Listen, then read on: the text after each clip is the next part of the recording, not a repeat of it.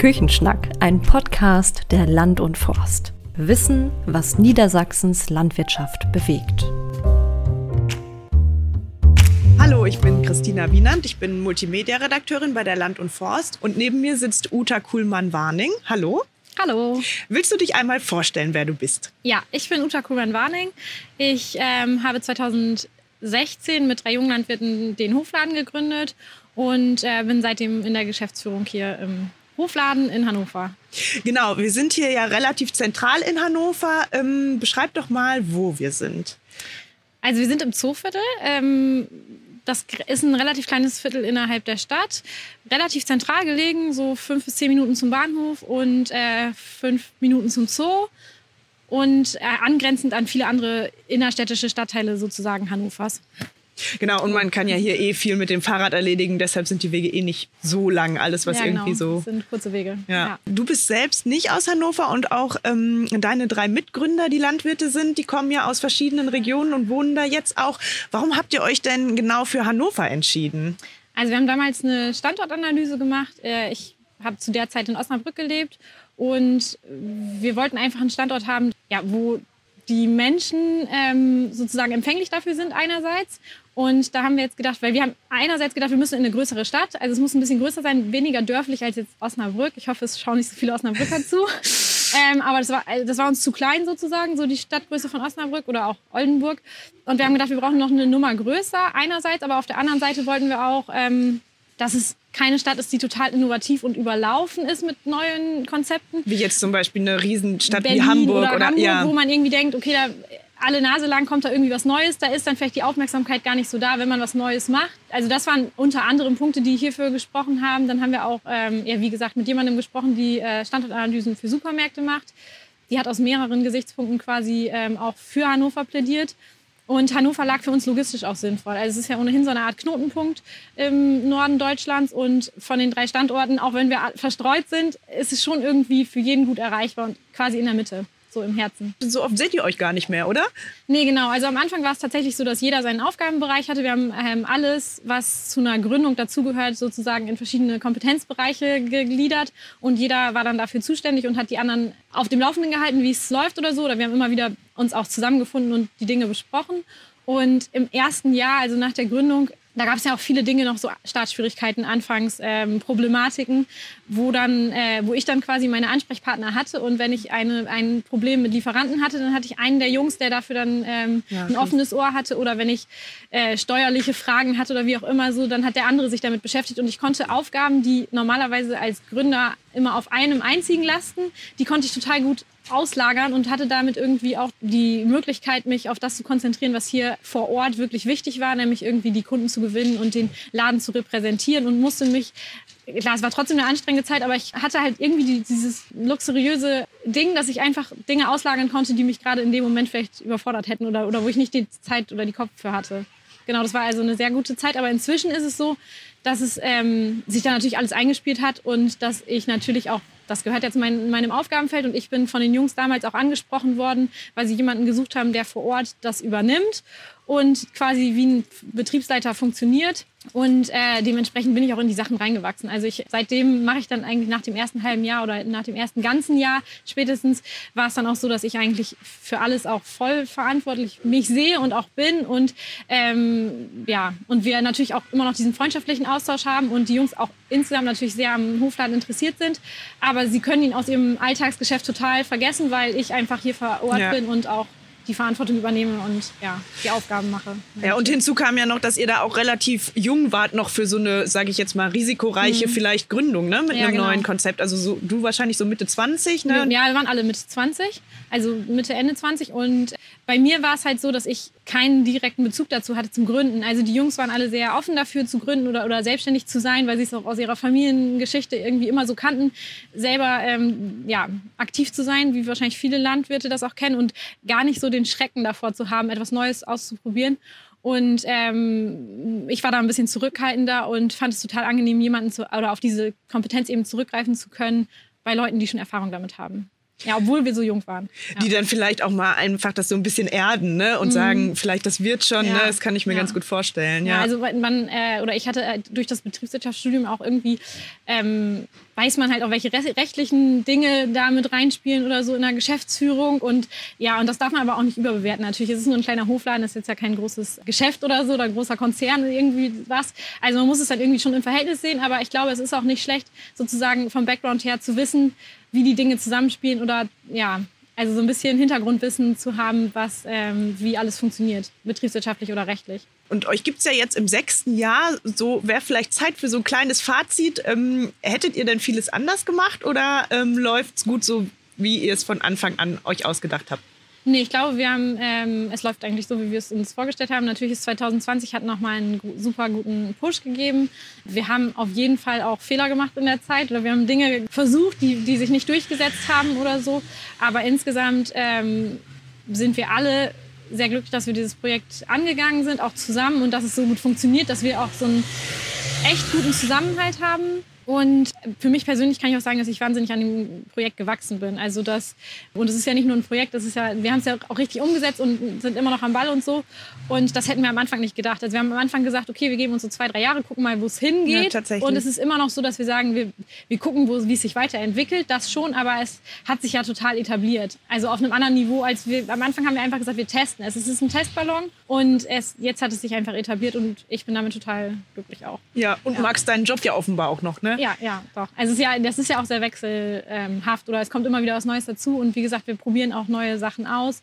Und ja, das finde ich ist auch eine total gute Möglichkeit aus diesem Job heraus, neue Dinge zu probieren, weil man hat schon eine gewisse Infrastruktur da und man kann immer wieder neue Sachen testen und ähm, ja.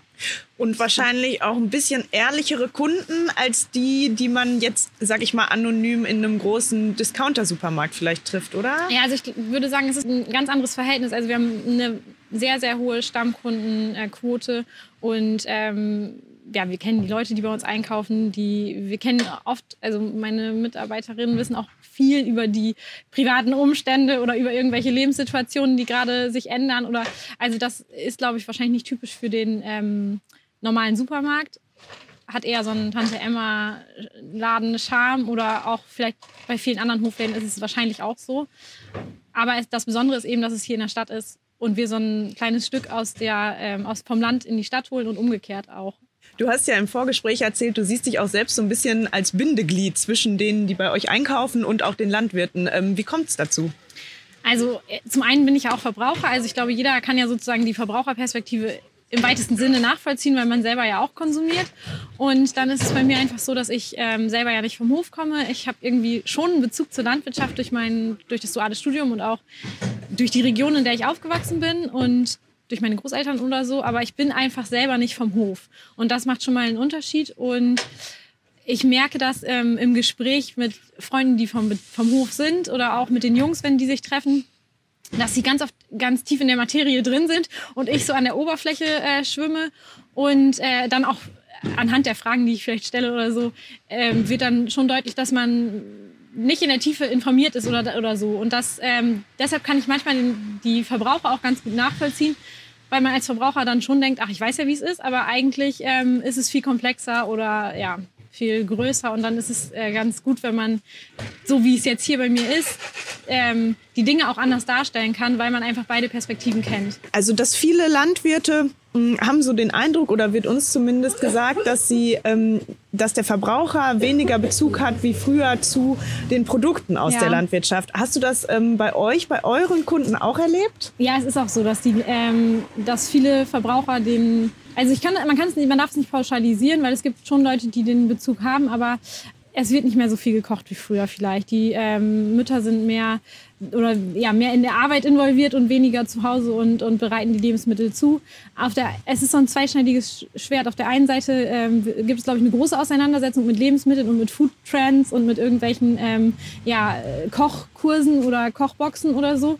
Aber auf der anderen Seite ist dieses Bodenständige und sich ähm, mit dem Kreislauf oder mit, mit Lebensmittelerzeugung, Verschwendung auseinanderzusetzen, dass es manchmal, daran fehlt es manchmal oder daran hapert es oder es hapert daran, ähm, dass hauswirtschaftliche Kenntnisse, was kann ich mit den Erdbeeren machen, die vielleicht schon ein bisschen drüber sind, ähm, dann werden die im Zweifel eher weggeschmissen, als dass sie eingekocht werden oder so.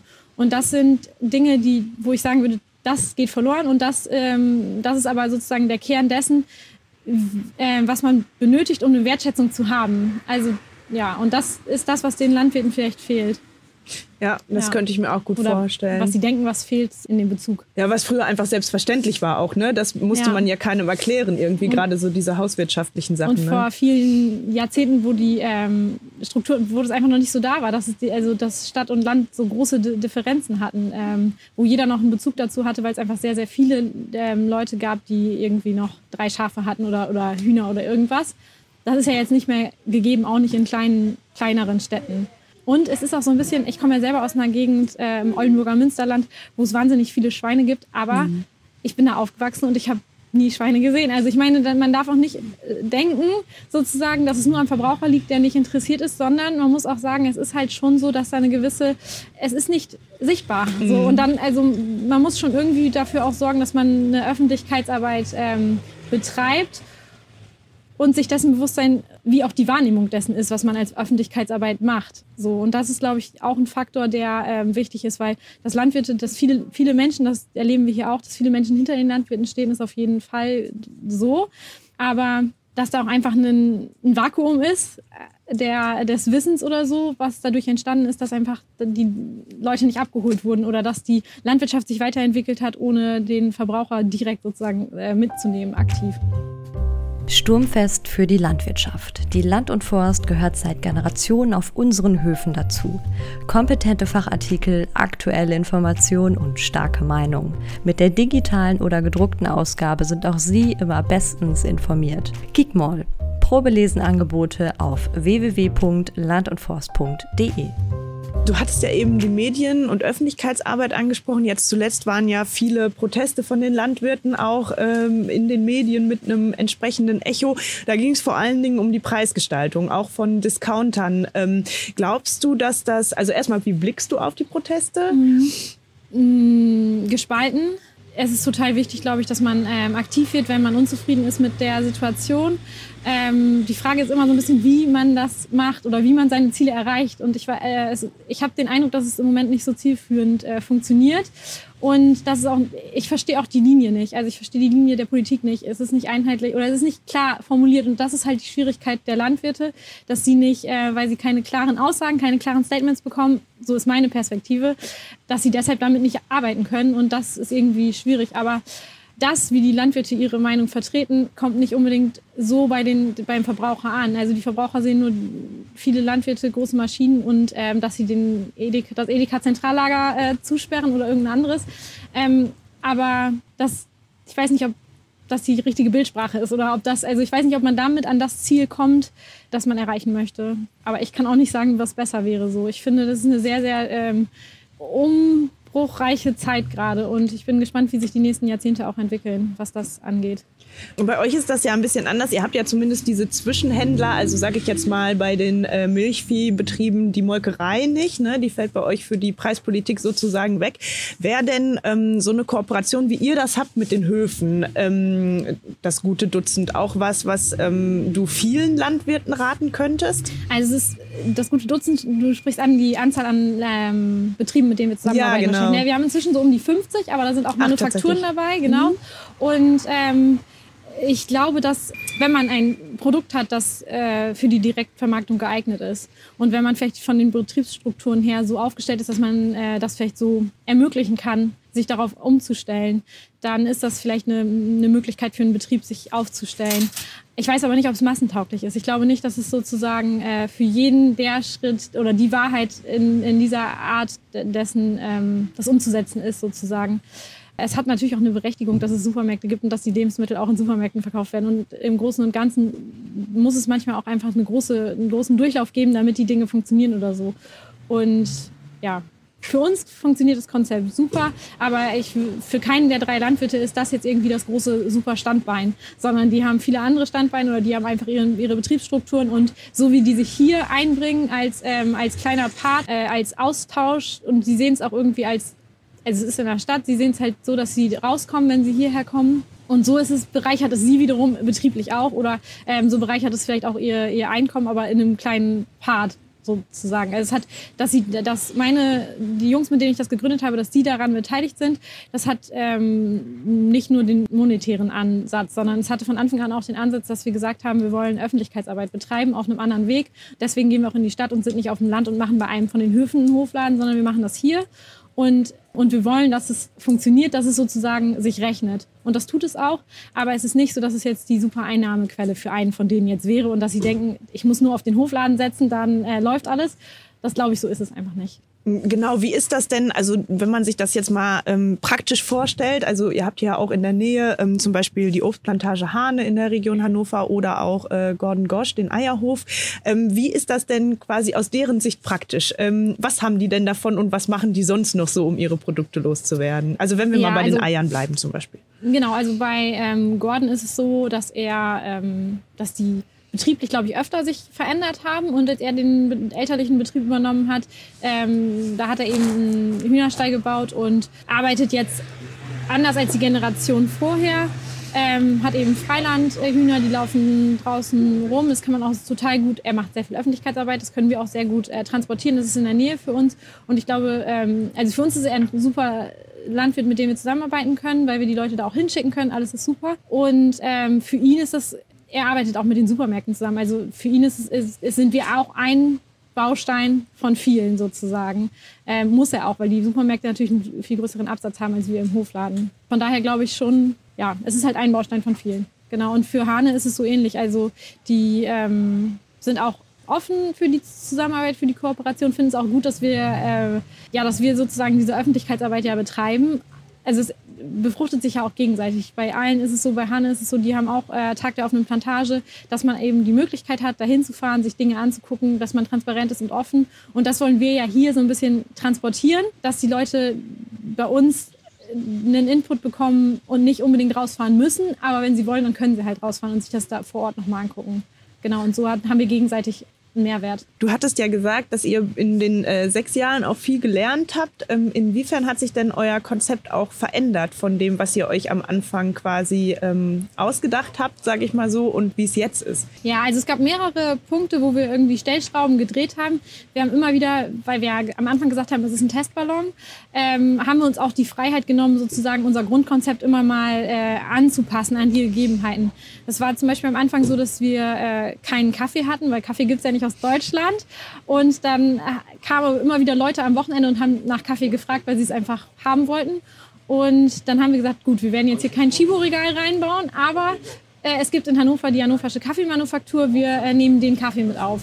Oder wir haben am Anfang ähm, aber das heißt, ihr hattet schon am Anfang das Konzept, nur regionale Waren sozusagen zu ja, haben. Ja, also wir wollten ja die Landwirtschaft repräsentieren. Wir wollten sagen, es ist nicht so, dass äh, Bio gleich gut und konventionell gleich schlecht, sondern es gibt viel dazwischen. Es gibt viele Landwirte, die eine ganz tolle Arbeit betreiben und das wollen wir auch repräsentieren. Und das macht man am einfachsten, indem man tolle Produkte ähm, zeigt und, und die Hintergründe dazu erzählt. Und da gehört für uns halt am Anfang klassischerweise nicht unbedingt der Kaffee dazu, sondern eher die Milch zum Kaffee. Und da sich das aber ganz gut ergänzt, die beiden Produkte, hat sich das dann ergeben, dass man äh, auch beides mit anbietet. Aber dass wir dann uns dafür entschieden haben, dann arbeiten wir mit einer Manufaktur zusammen und nicht eben, dass wir irgendwie mhm. sagen, wir sind wie ein zweiter Kiosk und bieten hier irgendwie den Chibo-Kaffee an. Und genauso ist es auch mit dem Gemüse zum Beispiel, mit dem Wintergemüse. Also es ist relativ mau, was man im Winter natürlich anbieten kann als Hofladen, wenn man sagt, man bleibt irgendwie bei den Produkten, die klassischerweise von den Betrieben kommen, hier aus der Gegend oder im weitesten Sinne aus Norddeutschland, dann ähm, ist man da recht eingeschränkt und das merkt natürlich auch der Konsument, wenn er nicht so viel in seinen ähm, Einkaufskorb packen kann. Und dann haben wir halt nach zwei Jahren angefangen ähm, mit einem ja, Obst und Gemüse von einem ähm, Bio- und Demeter-Großhandel oder Handel zu äh, beziehen, äh, dem Rosenhof. Und das kommt dann aus Italien, Spanien. Also da kann man nachvollziehen, aus welchem Land und dass es eben zertifiziert ist. Aber es kommt eben nicht mehr von unserem, so wie wir es ursprünglich gedacht haben. Als wir, da waren wir so ein bisschen in der Diskussion, als wir diese Änderung eingebracht haben und haben überlegt, wie können wir das machen. Also wir wollen unser Konzept nicht verraten, aber wir wollen trotzdem, dass wir irgendwie äh, den Kunden auch im Winter was anbieten können und wir wollen vor allen Dingen auch, dass wir unsere so gut etablierten Umsätze sozusagen, dass mhm. wir die auch in den etwas sauren Gurkenmonaten Januar, Februar haben. Und dann haben wir das eben ausprobiert, haben zwei Testwochen gemacht und haben einen Aufsteller hingestellt, haben das auch beworben entsprechend und den Kunden gesagt, ihr könnt jetzt abstimmen, ob ihr das gut findet oder nicht, mit einem blauen und einem grünen Punkt an so einer Tabelle. Und ja, und dann konnten sie es halt bekleben, ob sie es gut finden oder nicht und uns damit spiegeln, dass es jetzt eine gute Entscheidung ist. Und an diesem Weg, den wir da gewählt haben, das umzusetzen, finde ich, war eine gute Lösung, weil wir den Konsumenten mitgenommen haben. Also wir haben nicht einfach gesagt, wir machen das jetzt, mhm. weil wir das selber total richtig finden, sondern ihr seht täglich, wenn ihr hier reinkommt, wie viele grüne, wie viele rote Punkte da sind. Und wir kommen mit euch ins Gespräch, in die Diskussion und sprechen darüber, warum ist das so? Es gibt halt im Moment nichts in Deutschland und ähm, das schafft ja auch ein Bewusstsein. Also das ist ja auch wieder Öffentlichkeitsarbeit, weil wenn im Supermarkt das immer alles verfügbar ist, dann merkt ja auch keiner, dass es eigentlich nicht gerade da ist. Das stimmt. Und wenn man das aber so transportiert und die Leute auch immer wieder darauf aufmerksam macht, dann äh, findet da ja auch eine Art Bildungsauftrag statt oder dann, dann vermittelt man den Leuten ja auch dieses Wissen oder auch das eigentlich die Sensibilität dafür, weil wenn man wirklich drüber nachdenkt, dann wissen das die meisten Leute. Aber im Supermarkt wird man auch nicht dazu gebracht, darüber nachzudenken. Genau. Und, und das, das haben wir sozusagen vorweggenommen und wir haben den Leuten dann ja auch die Möglichkeit gegeben, diese Entscheidung zu treffen und uns da sozusagen zu helfen, die Entscheidung ähm, umzusetzen. Ja, und das sind halt so Sachen, wo wir gesagt haben, dann mussten wir das Konzept nochmal angleichen oder anpassen oder so ein bisschen verändern. Aber die Zitrusfrüchte dürften bleiben im Winter. Ja, genau. Die, äh, die sind jetzt geblieben und auch ähm, ja, einiges an Gemüse, was es eben jetzt im Moment noch nicht in Deutschland gibt. Ja. Aber über die Sommermonate wechseln wir dann. Dann mhm. haben wir halt wieder die regionalen. Also so da, immer das, was da ist, bieten wir auch an. Und wenn es halt nicht mehr da ist, dann bei dem einen oder anderen substituieren wir das dann eben durch ein Alternativprodukt vom Rosenhof. Euer Netz an Lieferanten ist auch gewachsen über die Zeit. Ähm, nach was für Kriterien sucht ihr denn heute Lieferanten aus? Also wer passt zu euch? Also ich muss sagen, ganz am Anfang, als wir in der Gründung waren, da haben wir die Leute ausgesucht oder auf das Netzwerk zurückgegriffen, was eben die drei Landwirte hatten. Und auch da war es schon so, dass wenn wir zu einem Hof gefahren sind, zu Hane zum Beispiel, haben uns mit denen getroffen, haben unser Konzept erklärt, haben gesagt, was unsere Ziele sind oder was wir bezwecken wollen. Und dann sind die auf uns zu oder haben die uns direkt im Gespräch schon gesagt, ja, es gibt noch den und den Landwirt, der wird dafür offen sein oder es gibt noch die und die mhm. Möglichkeit. Und dadurch hat sich viel ergeben, dass halt Leute uns angesprochen haben über, ja, über das Netzwerk, was einfach funktioniert in der Landwirtschaft. Und ähm, dann ist es auch so, dadurch, dass immer mal wieder irgendwelche Berichte oder irgendwelche Sachen halt öffentlich waren, da kamen dann auch ähm, Landwirte auf uns zu, die irgendwie speziellere Dinge ah, angeboten ah, okay. haben, Straußenfleisch oder irgendwas. Ja. Und die dann gesagt haben, wie wär's, wollen wir das mal ausprobieren? Und äh, das machen wir auch immer wieder, dass wir mhm. Landwirte hier vorstellen, dass die hier ihre Produkte, also 2020 wenig, aber die anderen Jahre viel, mhm. Dass wir regelmäßig Landwirte hier vor Ort haben, die ihr Produkt vorstellen oder die Hintergründe erzählen. Auch ein Imker, der mal erzählt, wie das ist und der sein Rüstzeug mitbringt oder die Winzer, die dann was zu der ähm, zu einem tollen Sommer sagen oder wie sich das auswirkt auf die Rebsorten und so weiter das ist ja auch wieder eine Form von ähm, ja, Aufklärung und auch, diesen, und auch dieses, das, was die Landwirte sagen, der, der, ähm, es ist verloren gegangen der, oder es ist eine größere Distanz zwischen den ähm, Verbrauchern und dem Landwirt. Das versuchen wir ja wieder zu reduzieren, indem wir sozusagen die wieder zusammenbringen hier vor Ort. Du hast eben in so einem Nebensatz gesagt, du bist mal gespannt, wie sich das entwickelt mit ja. den Lebensmitteln auch in den nächsten 10, 20 Jahren. Ähm, wie denkst du denn, ähm, sieht euer Laden in 10, 20 Jahren aus? Oh, also es hat sich in den letzten drei, vier Jahren schon so verändert, dass ähm, also ich immer wieder an dem Punkt bin, an dem ich denke, jetzt kann eigentlich nichts mehr dazukommen, jetzt können, wir uns, jetzt können wir nichts mehr ergänzen oder so, aber es ergibt sich immer wieder was. Also ich glaube, der Laden an sich, dieser Standort sozusagen, da haben wir jetzt die meisten Zentimeter des Ladens schon ausgenutzt und sie haben uns, sind innerhalb des Ladens sehr gewachsen und wir kommen an unsere Grenzen, was das Lager angeht und so weiter. Also da können wir nicht, einfach nicht mehr viel machen. Aber wir haben zum Beispiel an Weihnachten einen Kühlwagen draußen gehabt für die, ähm, ja, für das Fleisch, was wir über Weihnachten mhm. dann eben verkauft haben, für die Gänse und so. Und also ich finde es schade, aber ich glaube, hier ist nicht mehr so viel Möglichkeit, uns weiterzuentwickeln, was das angeht. Aber was wir schon machen können, ist, dass wir uns noch qualitativ natürlich irgendwie verändern. Mhm. Wir sind sehr, sehr stark jetzt gerade dabei, ähm, digital Dinge zu also in die digitale Richtung äh, Dinge zu machen und ähm, gerade bei der Buchhaltung und so weiter, dass wir ganz papierloses Büro, dass wir das irgendwie, dass wir versuchen, da total auf dem äh, Stand der Dinge zu sein und auch vielleicht ja mindestens mit dem Strom, wenn nicht so einfach gut dabei zu sein und Dinge schon vorwegzunehmen, die vielleicht irgendwann sowieso äh, vorgegeben werden. Ja, und da, dadurch merkt man auch, dass man sich irgendwie von der Effizienz her verbessert. Und das sind ja auch, wenn, also wenn ein Standort optimiert ist, dann kann man, finde ich, auch noch leichter den vielleicht nochmal ähm, spiegeln und woanders vielleicht nochmal was anderes wagen. Wo wir uns auch verändert haben, ist in Kooperation. Also wir haben die letzten Jahre oft so Bürolieferungen gemacht mit mhm. Obst und Gemüse. Wir haben jetzt zu Weihnachten für ein wirklich großes Unternehmen äh, Präsentkörbe versendet für 350 Mitarbeiter. Und das sind schon ja. so Sachen, wo ich denke, cool, da kann man wirklich noch mal wachsen, weil das sind so Aktionen, da kann man, das kann man auch auslagern, das muss man nicht hier vor Ort machen. Da sehe ich schon, dass wir da noch, ja, dass wir uns eher auch noch mal in solche Richtungen entwickeln könnten. Aber wäre ein Online-Shop auch eine Lösung für euch? Auch das haben wir jetzt dieses Jahr ausprobiert zu Weihnachten und, ähm, und unseren Kunden die Möglichkeit gegeben, online ihre Weihnachtsbestellung zu machen. Und auch da äh, sehen wir halt die Möglichkeit, uns da weiterzuentwickeln. Aber es ist auch so, dass es da ja wirklich viele Unternehmen schon gibt und wir das eher dann auch wieder so sehen, dass wir das im Raum Hannover machen. Mit dem Fahrradkurier zusammen, der war vorhin schon hier. Ja, also dass der zum Beispiel, dass wir hier die Sachen packen und dann irgendwo hinliefern, das haben wir in der Corona-Zeit auch häufiger bei Kunden gemacht ja, so in, die, in so, so, eine Richtung könnte ich mir das vorstellen, dass wir uns dahin entwickeln. Genau. Ja, da bin ich gespannt. Da äh, ja. liegt ja noch einiges vor euch. Ja, ja dann würde ich sagen, ähm, ich danke dir sehr für das Gespräch und äh, auch für deine Offenheit. Es war ja auch für uns ein interessanter Einblick. Und bis zum nächsten Mal. Ja, ich danke auch.